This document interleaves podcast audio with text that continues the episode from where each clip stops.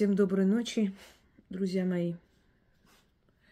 Честно говоря, устала и решила в эти дни немного отдохнуть, но, как вы знаете, мой отдых это все-таки работа. И все же захотелось вам дать полезный заговор.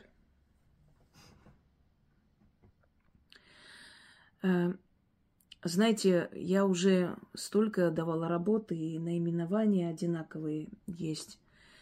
Но это не страшно. Главное это содержание, и эти все работы, они для разных случаев, собственно говоря, можно их и в комплексе проводить, можно и какой-нибудь из этих заговоров читать. В любом случае они все нужные, полезные, и каждому свое подойдет, а некоторым вообще все подходит еще лучше.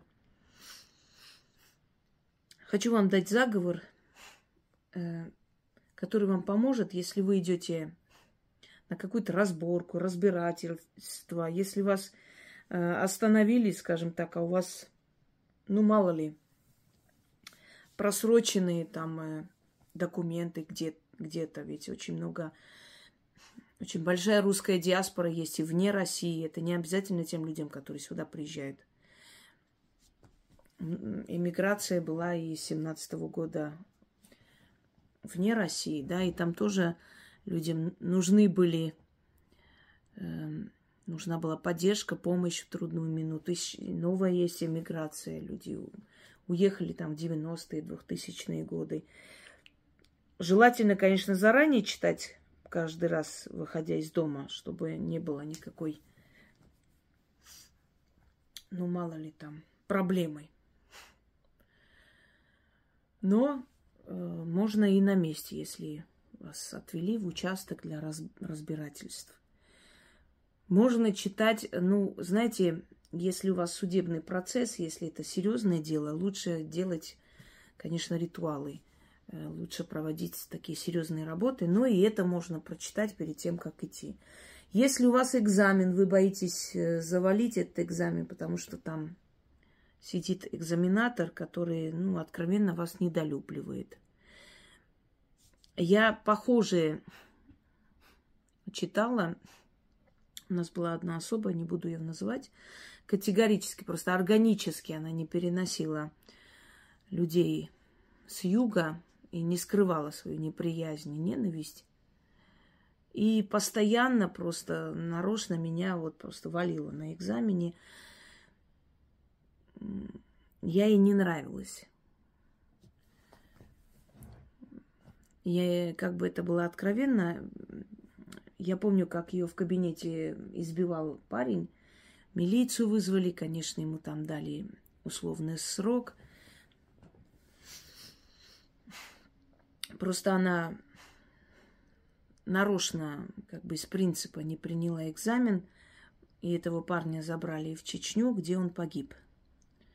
После чего брат пришел с ней разбираться, потому что если бы она не завалила его на экзамене, он бы как студент не пошел бы. Но поскольку его отчислили из-за этого, потому что он, у них был конфликт, а он на принцип не сдавал. В общем, есть такие гнилые существа – они свою никчемность и, знаете, несостоятельность жизни изливают на других.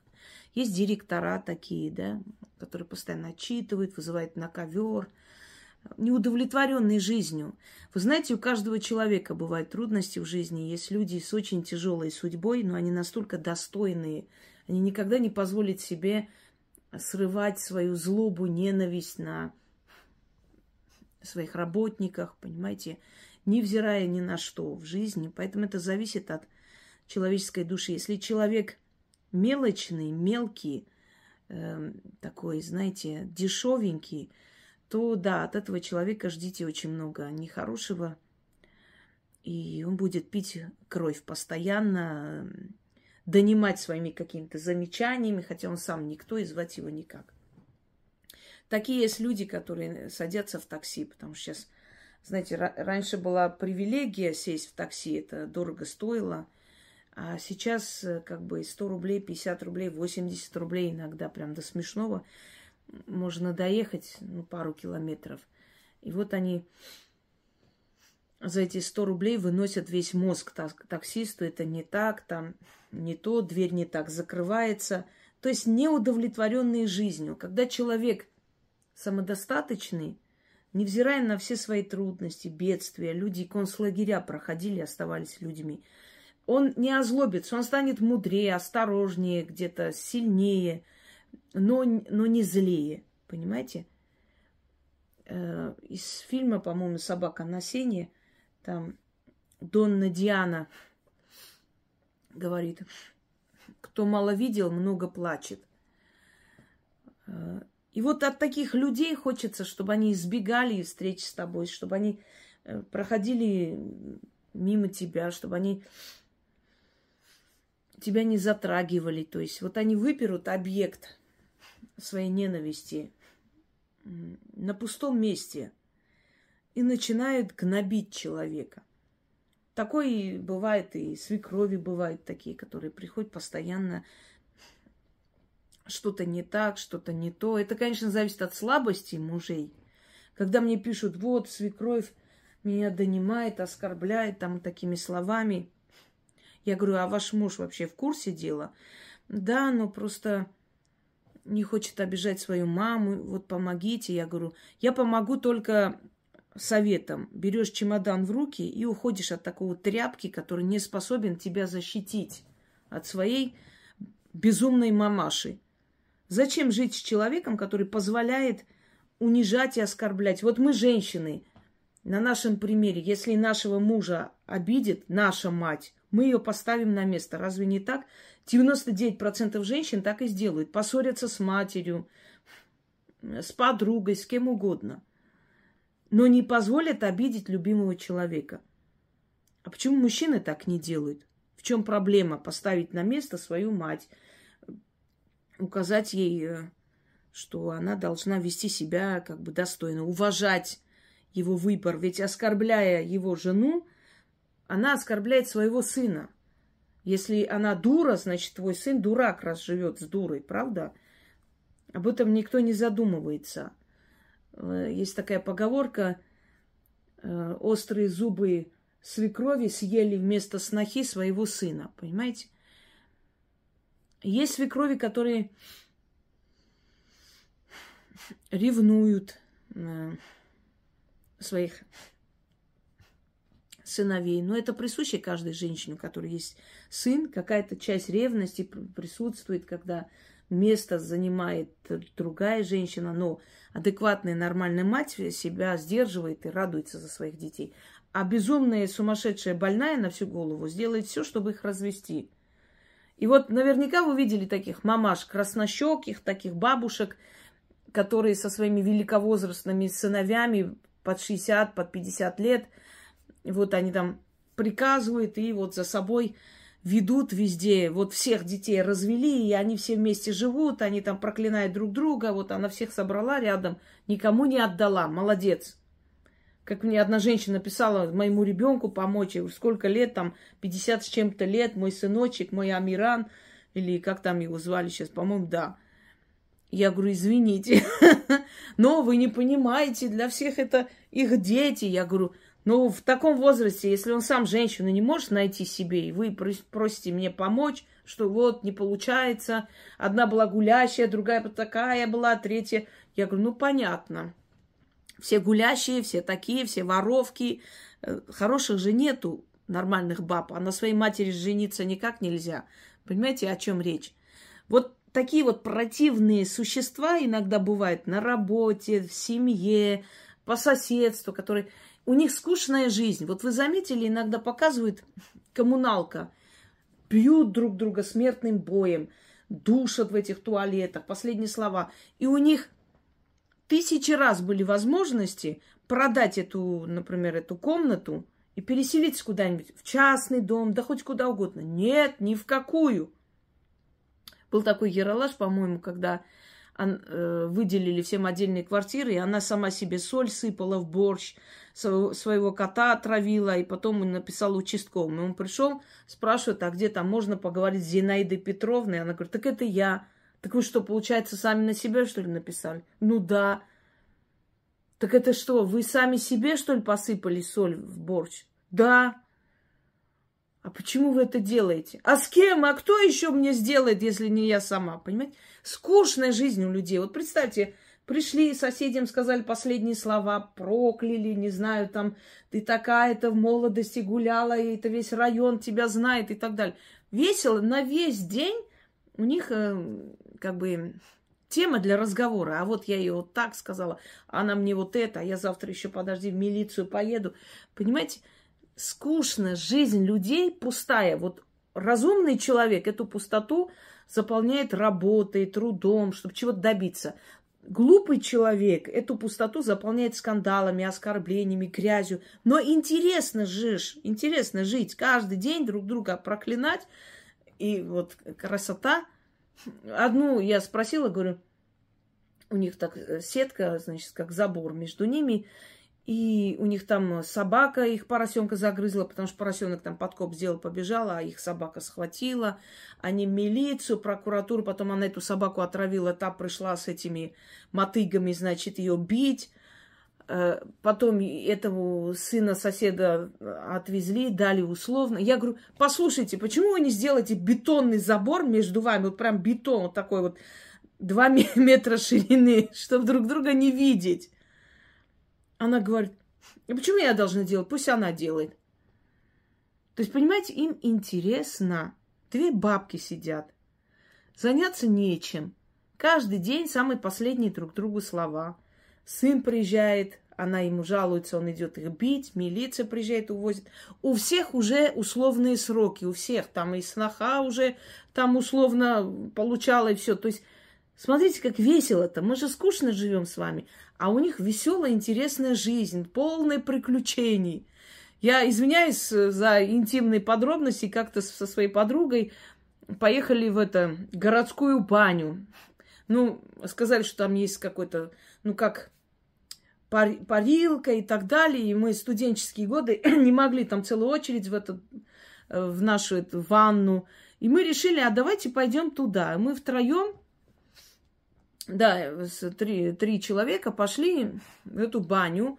Ну, нормально, там парильное, все. Но дело в том, что картонные стены, и рядом с нами молодые люди там занимались кое-чем. Там такой крик стоял, ужас. Не знаю, что они там делали друг другу, но это было ужас, конечно. Как будто убивали.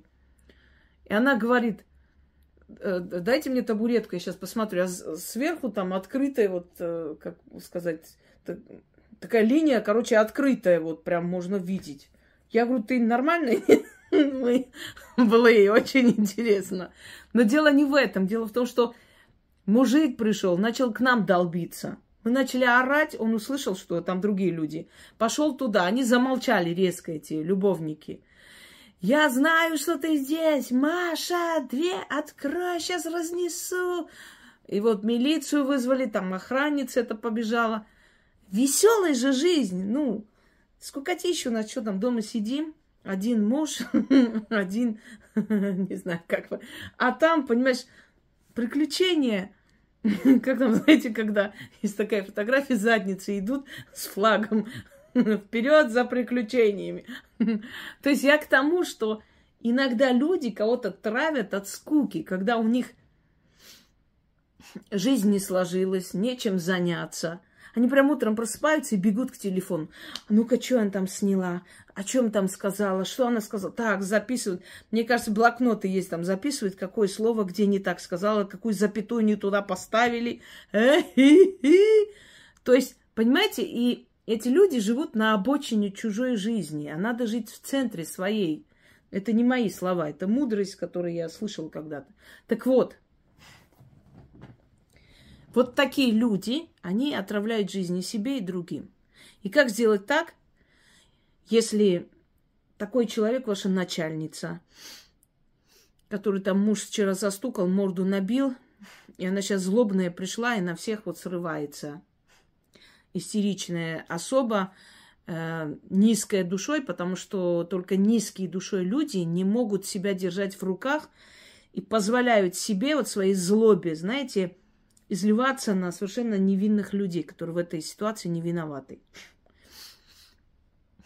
Если к вам приходит свекровь со скандалом, и у вас будет дома целая история с мужем, со свекровью, в общем, со всеми.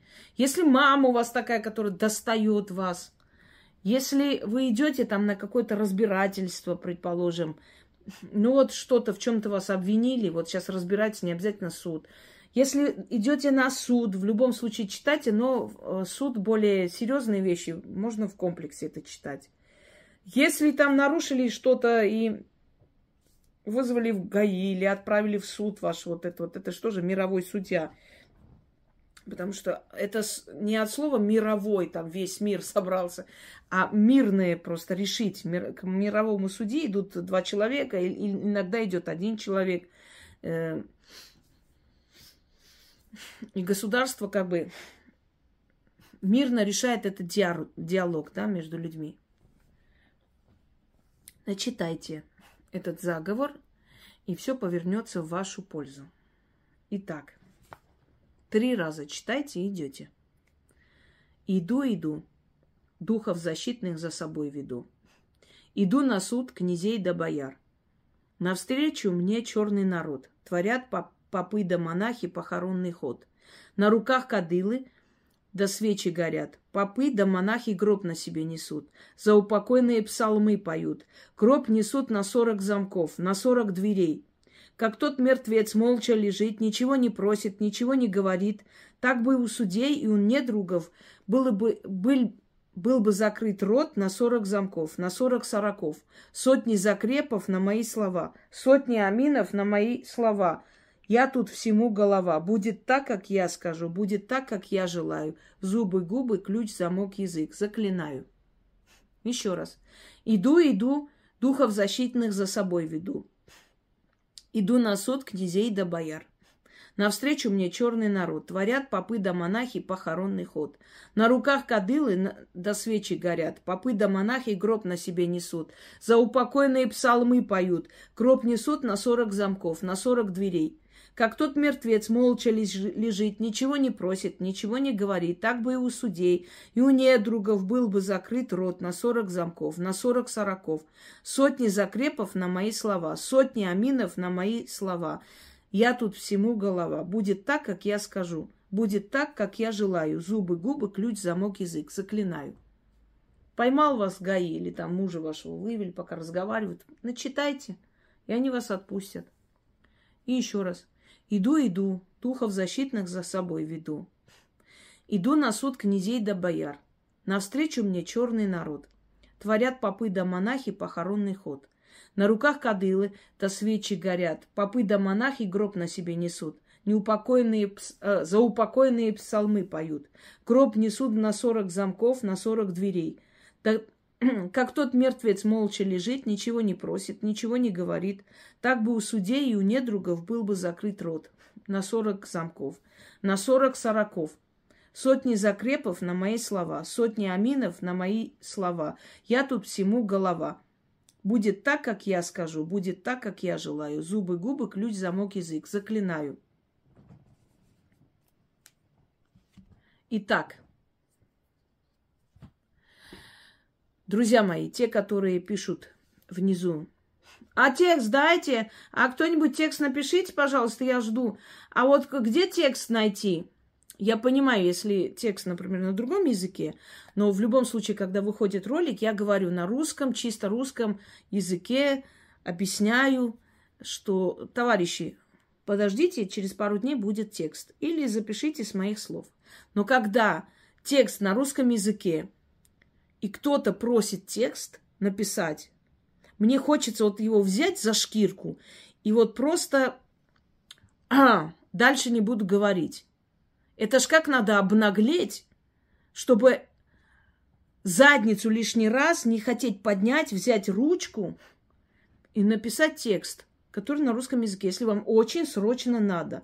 Объяснение есть в ролике, а текст Пишем сами, если сильно спешим и сильно надо.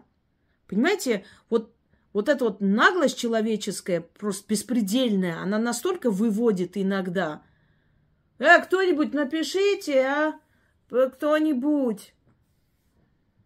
Такие люди никогда ничего не добьются. Знаете почему? Потому что они не хотят трудиться вообще. И вот такие люди и попадаются в эти все мошеннические сети. Как у нас одна зрительница сказала, это место для лентяев и просто бесполезных товарищей которые вместо того, чтобы, например, взять и провести какой-то ритуал, им легче поверить, что какая-то свеча вот если ее зажечь, она прям принесет удачу, счастье, деньги. Зажгли свечу и все. И дело само сделано. Ритуал сам уже сделан там. Вот такие вот лентяи никогда ничего не добьются.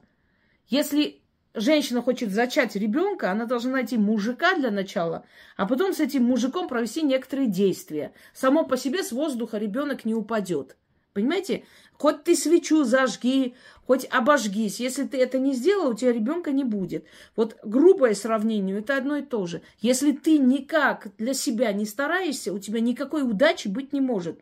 Ни от каких свечей, ни от каких чудо, чудодейственных там каких-то, что там, ой, уже забыла, что там продают-то, куклы чудодейственные, короче, амулеты и так далее. Работать надо. Вот и все. Все. Желаю вам удачи и всех благ.